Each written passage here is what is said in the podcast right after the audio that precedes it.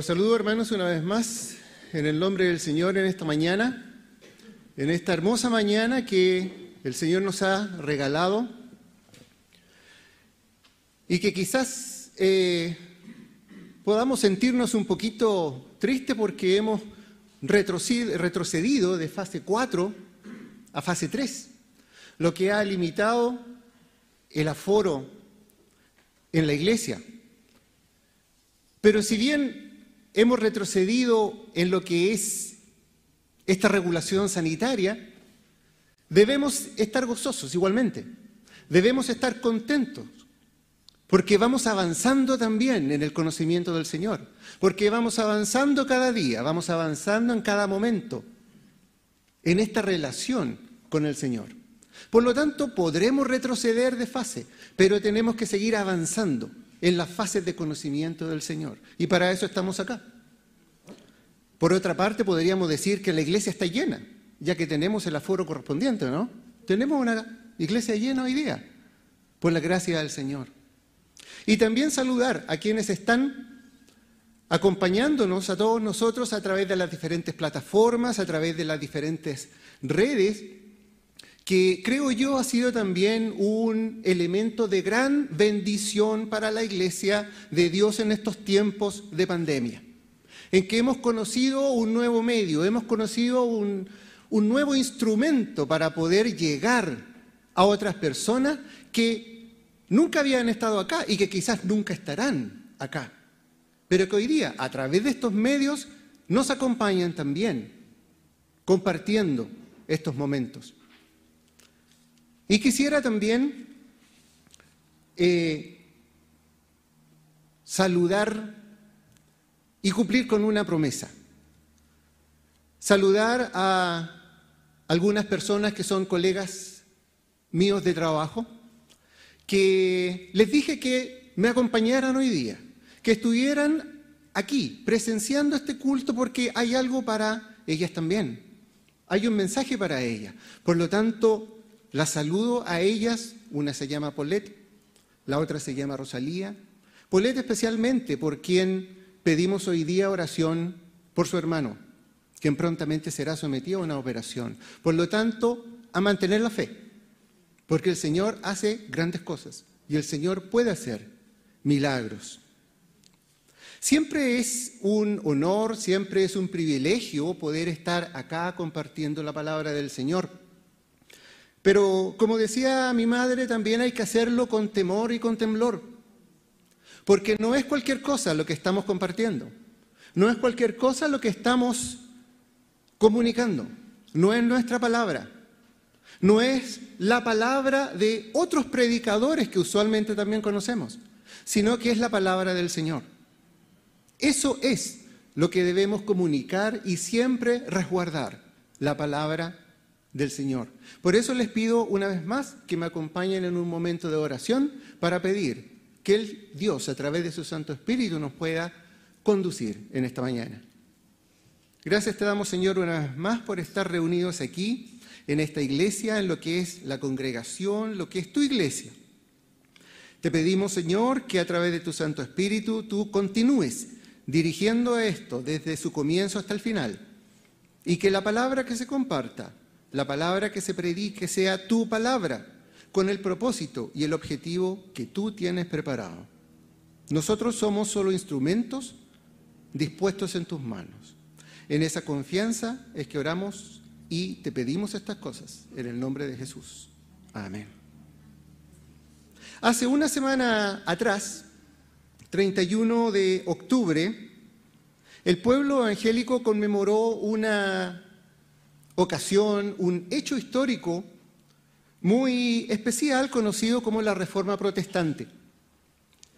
Este suceso histórico fue un movimiento religioso que se levantó en ese momento histórico contra la hegemonía de la Iglesia Católica de Roma, que había logrado aunar en ella un gran poder político, un gran poder económico y también un gran poder religioso, que como todo poder que se levanta en este mundo, es muy susceptible de tomar otros caminos. Y como conocemos por la historia, no solamente por lo que yo les pueda decir, sino por lo que está escrito en la historia, tomó también un camino de corrupción, donde las altas jerarquías, como producto de la necesidad natural de mantener este poder en todo ámbito, tomó el monopolio de la interpretación bíblica, donde comenzaron a, proliferar diversas ideas particulares y añadidos teológicos que conformaron lo que hasta el día de hoy nosotros conocemos y también escrito está en la historia, lo que es la tradición católica, una base dogmática para sustentar postulados, sustentar ideas que a veces se desvían un poco de la doctrina bíblica y eh, no van de acuerdo a lo que nosotros conocemos como el canon bíblico aceptado. El punto culminante de este movimiento, todos lo conocemos también, ocurrió el 31 de octubre de 1517, momento en el cual el monje agustino Martín Lutero clavó sus famosas 95 tesis sobre las puertas de la iglesia de Wittenberg en Alemania. En estos postulados, Lutero hizo una crítica directa, una crítica ácida, entre otras cosas, al sistema de la comercialización de las indulgencias.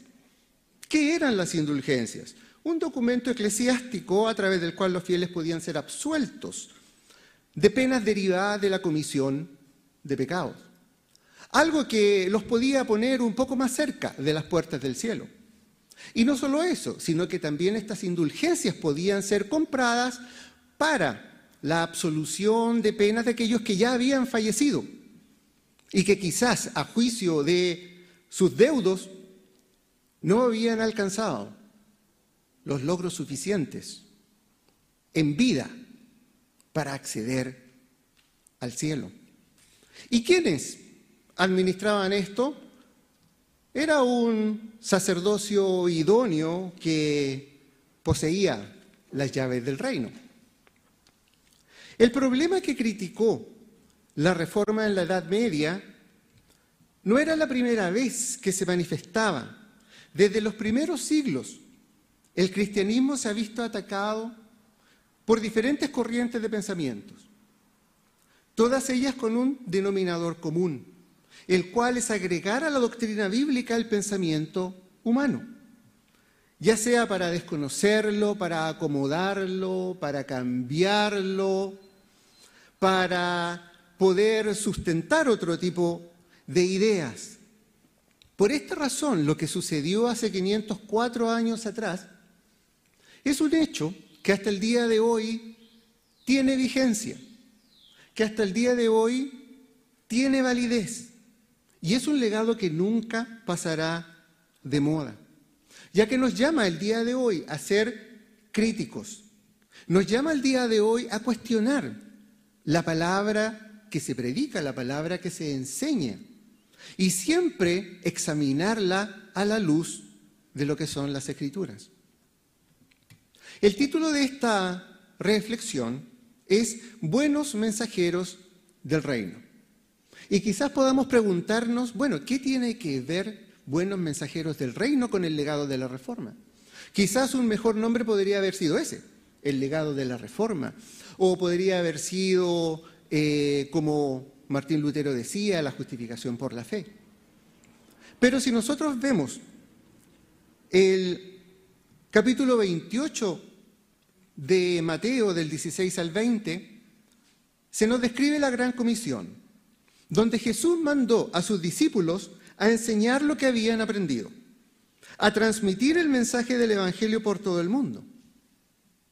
Pablo le recomendaba a Timoteo Procura con diligencia presentarte aprobado ante Dios, como obrero que no tiene de qué avergonzarse, y aquí viene lo importante, y que usa bien la palabra de Dios, y que usa bien la palabra de Dios. Para usar algo bien, obviamente, hay que conocerlo bien también. Quizás este pasaje muchas veces pasó por el frente de la vista de Martín Lutero. Y sobre esto, sobre esto mismo, Lutero se preguntaba, bueno, ¿qué es lo que yo estoy predicando? ¿Qué es lo que yo he creído? Y comenzaban sus tiempos de reflexión. Por la historia sabemos que Martín Lutero tenía una especial y gran preocupación por lo que era su salvación. Algo en su corazón le decía que faltaba. Algo en su corazón lo tenía y lo mantenía intranquilo. Era ese pecado que Martín Lutero llevaba como una mochila sobre su espalda, del cual no podía deshacerse. Esa culpa que a través de horas y horas de confesión, podía pasar más de tres, cuatro, cinco horas confesándose, él trataba de librarse de esa carga, pero no podía. Como sacerdote de la iglesia, ¿cuántas cosas no habrá hecho? ¿Cuántas buenas obras no habrá hecho? Pero igualmente en su corazón existía esa preocupación, existía esa intranquilidad. Durante ese proceso de reflexión, Martín Lutero se encontró nuevamente, y digo nuevamente, porque la tiene que haber leído muchas veces, se encontró con la carta que Pablo escribió a los romanos. Y esta carta, a diferencia de las otras que Pablo escribió, es una carta que no habla o que no, exhorta respecto de eh, prácticas paganas como lo hace en Corintios, o no exhorta tampoco sobre conductas reñidas respecto de las enseñanzas de Dios como lo hace a otras iglesias, sino que esta carta es una carta doctrinal por excelencia. Una carta que resume en gran manera el mensaje del Evangelio. Romanos es como una carta de navegación que Dios a través de su Espíritu provee al cristiano para caminar la vida cristiana sin perder el rumbo, siendo de inspiración hasta el día de hoy. Y aquí, hermanos, quisiera hacer un paréntesis en relación a las escrituras, porque muchas veces nosotros decimos la carta de Pablo a los romanos, el Evangelio de Juan, el Evangelio de Mateo, y muchas veces eso, consciente o inconscientemente, nos lleva a pensar que es palabra escrita por Pablo, que es palabra escrita por Juan, que es palabra escrita por Mateo. Y así muchas veces nosotros nos encontramos con mucha gente que nos dice, pero si esto es palabra escrita por hombres. Esto no es palabra escrita por hombres. Los evangelios no lo escribieron Mateo, Marcos, Lucas y Juan. Las cartas no las escribió Pablo. Las cartas las escribió el Espíritu Santo, utilizando la pluma que Pablo utilizaba.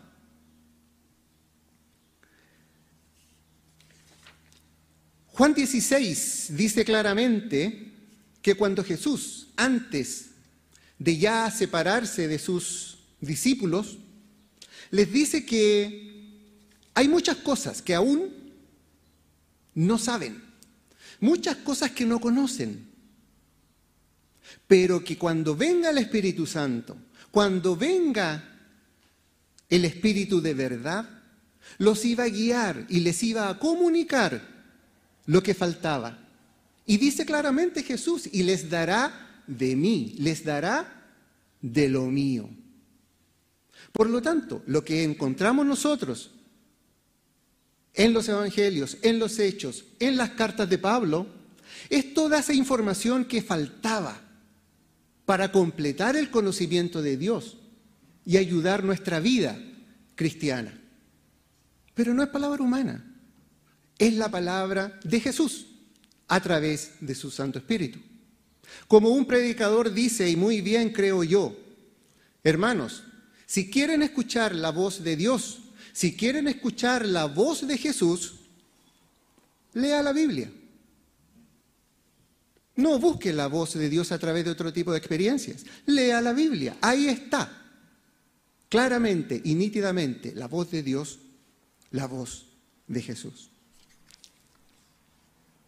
Como decíamos anteriormente, Pablo estaba buscando arduamente una respuesta, una tranquilidad a su corazón respecto de esa culpa, producto del pecado que sentía. Y esta carta, o en esta carta, Pablo encuentra un verbo de suma importancia que es el verbo creer. La acción de creer. Por lo tanto, ¿qué es lo que de esta carta impactó de manera tan importante a Lutero y a tantas otras personas a través de la historia? A San Agustín de Hipona, a Juan Wesley y tantos otros.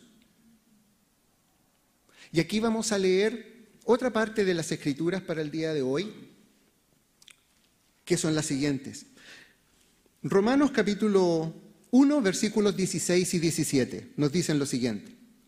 Porque no me avergüenzo del Evangelio, porque es poder de Dios para salvación a todo aquel que cree. Para salvación a todo aquel que cree. Al judío primeramente y, también al griego. Porque en el Evangelio la justicia de Dios se revela por fe y para fe como está escrito, más el justo por la fe vivirá. Estos dos versículos nos entregan un resumen muy concreto, un resumen muy completo de lo que podríamos decir es la centralidad del Evangelio. Primero, Pablo señala, porque no me avergüenzo del Evangelio, porque es poder de Dios. El Evangelio es la buena nueva de Jesucristo. El Evangelio es Jesucristo y ha sido dado por Dios con poder. Aun cuando Pablo se presenta en Roma, la potente y orgullosa capital del imperio, llena de sabiduría, sabiduría humana heredada de Grecia, Pablo no se avergüenza de ese evangelio Pablo no se avergüenza de Jesús y su mensaje porque sabe que ha sido dado con poder. Roma podrá tener gran poder político, podrá tener gran poder militar, pero Pablo estaba seguro que Jesucristo tenía un poder mayor, revestido de la, omnipotencia de Dios. La palabra poder del griego origina la palabra que nosotros conocemos como dinamita. Todos sabemos lo que la dinamita puede hacer, ¿cierto? El poder que tiene este, este compuesto. Por lo tanto, esa es la dinamita que nosotros tenemos hoy en día. Esa es la dinamita que hoy día mueve la iglesia de Jesucristo. Es la dinamita que mueve la vida y que cambia la vida de las personas. Y esa dinamita que obra milagros en la vida de las personas. Eso es lo que Pablo predicaba. Eso es de lo que Pablo estaba convencido. Por eso llega a Roma y no se amilana ante todos esos grandes sabios y poderosos que ahí estaban. Luego Pablo continúa diciendo, para salvación a todo aquel que cree, al judío primeramente y también al griego. Esta parte probablemente le interesó mucho a Lutero ya que la seguridad de salvación que él estaba buscando tan arduamente está directamente, como decíamos anteriormente, asociada a la acción de creer. Creer el Evangelio que es Jesús mismo, dado por Dios con poder para salvar. Una salvación que alcanza a todos. Una universalidad representada aquí por judíos y griegos. Un mensaje que llega a todo el mundo, a ricos, a pobres, a letrados, a iletrados, a todo aquel que reconoce la necesidad de Dios en su vida y cree esta palabra. Y si aún quedaran dudas, Pablo reafirma lo anterior en el versículo 17. Porque el Evangelio, porque en el Evangelio la justicia de Dios se revela por fe y para fe. La justicia de Dios en el Nuevo Testamento está dada en la persona de Jesús. Él es el nuevo pacto, en que siendo Dios, inocente de todo pecado, cargó con las consecuencias de nuestro pecado, de nuestra desobediencia y consecuente separación de Él, proveyendo a su posesión más preciada, pues, proveyendo a su Hijo, para que a través de Él fuesen pagados esos pecados y nosotros pudiésemos obtener el perdón y la salvación. En el plan de Dios, la justicia se establece a través de lo que Romanos 3:23 nos dice. La paga del pecado es la muerte. La muerte espiritual y la consecuente separación espiritual de Dios. Y al mismo tiempo, como decía nuestro hermano Miguel en una de las alabanzas, no hay nada que nosotros podamos hacer ni con todas las obras que podamos hacer durante nuestra vida en este mundo, nada podrá alcanzar para pagar nuestra culpa, nuestra desobediencia y llegar a Dios. Pero Dios mismo es quien se ofrece a través de esta justicia personificada, representada en Jesucristo, quien murió en la cruz por nuestros pecados. ¿Qué es lo que nosotros debemos hacer? ¿Qué es lo que se precisa del creyente? Lo que Pablo resume muy bien en el versículo 17.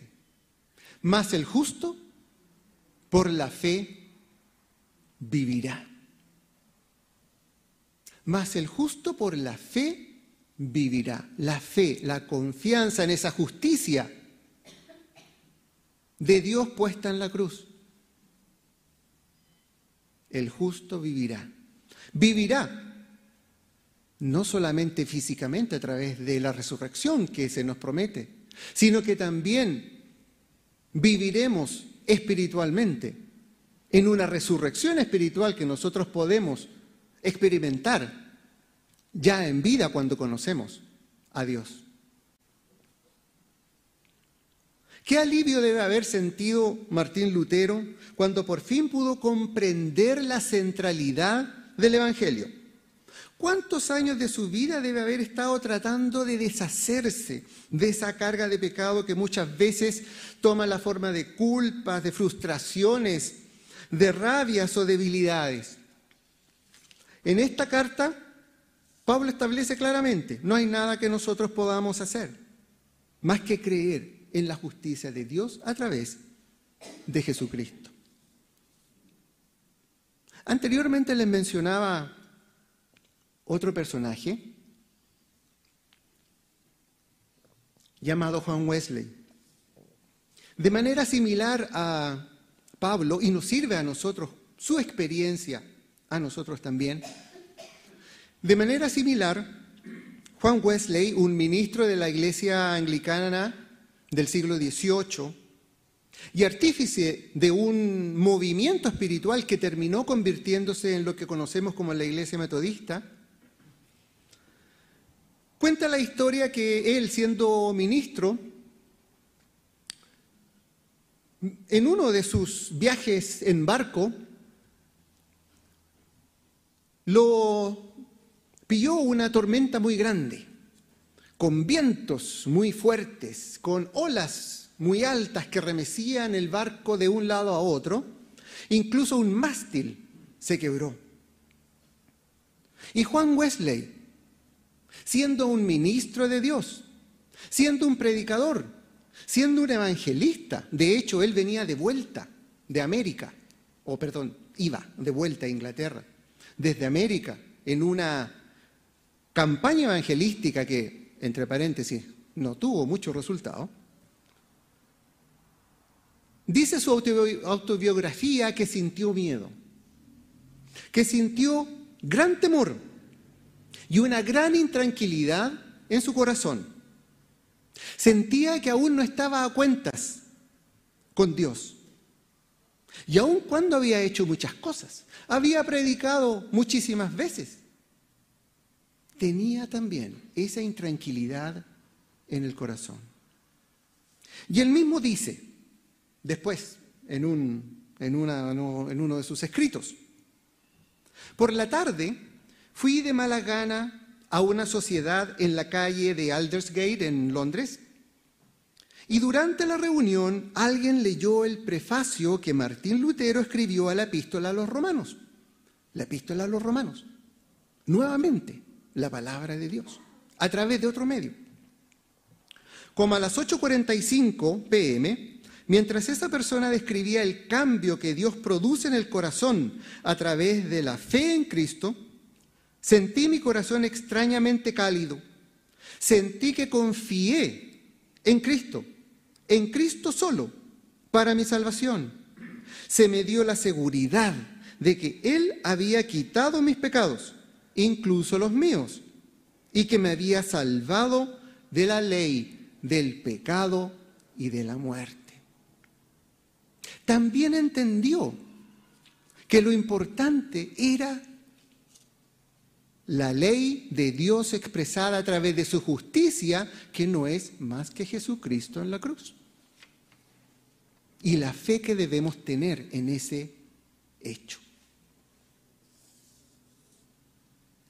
El versículo que leyó nuestra hermana anteriormente en el libro de Génesis solamente nos señala que la necesidad de la fe, la necesidad de la confianza en la promesa de Dios para justificación de nuestra vida espiritual, no se encuentra solamente en el Antiguo Testamento. No se encuentra solamente en lo que Pablo escribió, sino que se encuentra a lo largo de todas las escrituras.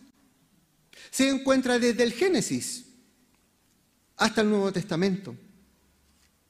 Por eso, y tomando el versículo más importante, cuando Abraham, como todo ser humano, lleno de duda, lleno de desconfianza, le dice, pero ¿cómo? Yo voy a tener una descendencia como la que tú describes, siendo que no tengo siquiera un hijo.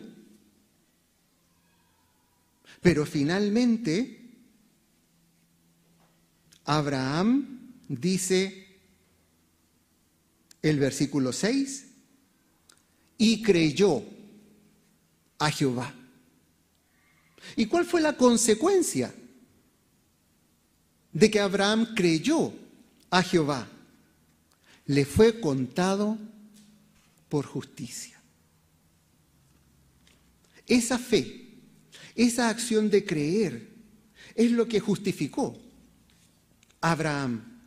No fueron las grandes acciones, las grandes cosas que posteriormente Abraham haya hecho sino que fue la acción de creer, la acción de poner la confianza en las manos de Dios y creer su palabra. así de fácil. Algunos podrán decir, y así de fácil es. Esta es la centralidad del Evangelio, la que se muestra también a través del Salmo 18 de David. Ese salmo nos dice, te amo, oh Jehová, fortaleza mía, Jehová, roca mía y castillo mío y mi libertador. Dios mío, fortaleza mía, en Él confiaré, mi escudo y la fuerza de mi salvación, mi alto refugio. Invocaré a Jehová, quien es digno de ser alabado, y seré salvo de mis enemigos. A través de este salmo, David expresa también la confianza y el creer. En Él confiaré, dice David. En Él pondré mi fe. En Él pondré mi confianza.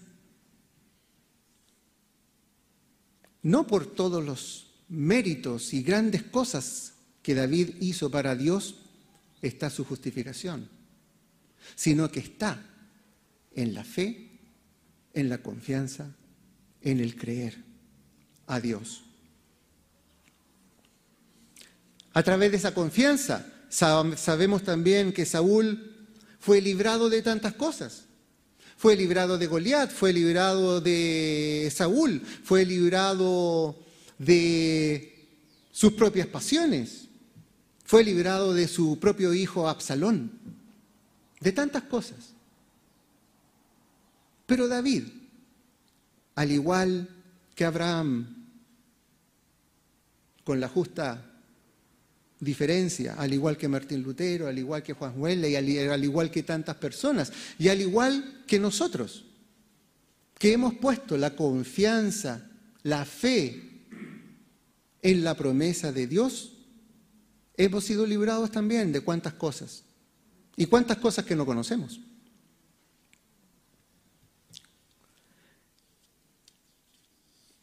De repente se producen algunas discusiones y algunas diferencias entre lo que es la fe, lo que son las acciones, lo que son las buenas obras. Por lo tanto, podríamos preguntarnos también, ¿el Evangelio de Jesús me llama a hacer buenas obras? El Evangelio de Jesús eh, me dice que quizás las buenas obras, las acciones, ¿no son menos importantes? Por supuesto que no. Las buenas obras son importantes. El preocuparse por el prójimo, todo lo que nosotros conocemos es importante. Pero es una consecuencia de lo primero. Por algo, el primer gran mandamiento que nos dice, amarás a Dios con todo tu ser. Amarás a Dios. Y el segundo, amarás a tu prójimo como a ti mismo. Dios es amor, ¿o no? Decimos, Dios es amor. ¿Y ese amor cómo lo expresó Dios? A través de su Hijo Jesucristo, en la cruz para pagar por nuestros pecados, quitar nuestras culpas, sacar esa mochila, esa gran mochila que tenía Martín Lutero, esa gran mochila que tenía Juan Wesley y esa gran mochila que quizás muchos de nosotros hoy día, los que estamos acá o quienes nos están viendo, llevan aún en la espalda. Pero esa mochila se va cuando ponemos nuestra fe, ponemos nuestra confianza en Dios y en lo que su justicia hizo en la cruz. Esa es la manera como nosotros debemos retribuir ese amor. Esa es la manera como nosotros debemos responder a ese primer gran mandamiento. Amarás a Dios con todo tu ser, creyendo que ese sacrificio fue por mí, fue por ti, fue por cada uno de los que estamos acá, cada uno de los que nos están escuchando hoy en día. Retribuimos ese amor poniendo nuestra confianza en sus manos y esforzándonos por hacer las buenas obras que Dios nos pide. Producto de ese amor. Esforzándonos por tener los productos del Espíritu que Dios quiere que llevemos, que encontramos en Gálatas 5, como producto, como consecuencia de ese amor. La fórmula es simple. Fe igual justificación y vida eterna.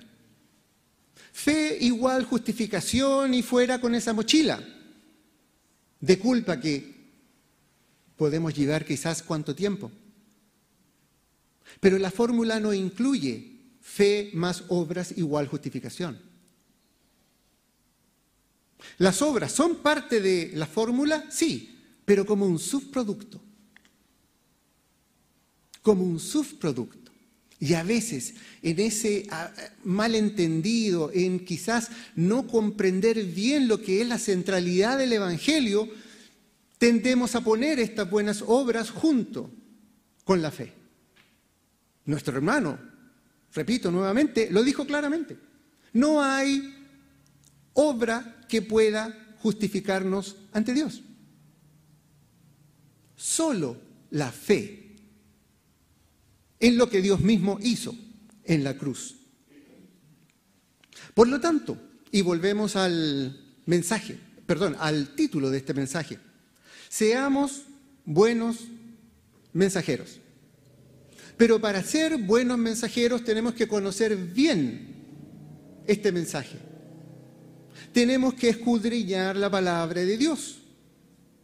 Tenemos que conocerla, tenemos que leerla y tenemos que pedir la dirección, la guía del Espíritu Santo para que nos guíe, porque no es palabra humana, es palabra de Dios la que tenemos acá. Debemos desechar terminantemente toda sabiduría humana y saber discriminar lo que es de Dios, lo que es del pensamiento humano. Desgraciadamente, lo que sucedió hace 504 años atrás y que la Reforma criticó, ha sucedido siempre. Las herejías de los primeros siglos ya eran desviaciones de la sana doctrina. Y hoy en día, en nuestros tiempos modernos, debemos levantar nuestra voz y debemos decir también claramente y terminantemente aquellas cosas que parecen de Dios, pero no son de Dios. En tiempos modernos, ¿cuántas cosas hemos conocido? Tanta, tanto pensamiento que eh, nos lleva por los caminos del misticismo que combina cosas doctrinarias, que combina cosas que encontramos en la Biblia, pero con sabiduría humana que viene de otras partes y suenan muy bien, suenan muy bonito. El ser humano tiene todas las capacidades, el ser humano tiene todas las potencialidades para vencer todos los problemas, solucionar todos sus problemas. Hay que buscar y desarrollar El ser humano es imperfecto. El ser humano no tiene todas las capacidades. El ser humano es una creación de Dios que tiene una parte espiritual y que tiene que ser llenada con esa parte espiritual de Dios también. No la vamos a encontrar en ninguna otra parte, no la vamos a encontrar en ninguna religión oriental, no la vamos a encontrar en ningún libro de autoayuda. Solo en la palabra de Dios. ¿Cuántas veces también se ha querido aplicar la doctrina con otros propósitos, como la teología de la liberación, como la doctrina de la prosperidad y tantas otras cosas que hemos conocido? Hermanos, somos mensajeros del reino. Somos mensajeros de Dios y tenemos una gran responsabilidad Y esa responsabilidad es ser responsable, valga la redundancia, de lo que estamos diciendo. No debe ser nuestra palabra, debe ser la palabra de Dios. Por eso el llamado es a sentir lo que sintió Martín Lutero en alguna medida, una inquietud, una intranquilidad. Lo que yo creo, lo que yo predico, lo que yo escucho, ¿será efectivamente lo que Dios quiere que escuche, que predique, que comunique? Busquemos su palabra, busquemos la centralidad del Evangelio, no la perdamos. Gracias a Dios, y como decíamos anteriormente, Romanos, esta carta de navegación ayudó para que en el siglo XV, XVI se pudiese retomar un poco el rumbo. Pero esas cosas siguen pasando y esa es nuestra responsabilidad como mensajeros del reino. Ese es el llamado que podemos encontrar a través de la propia escritura. Que el Señor les bendiga.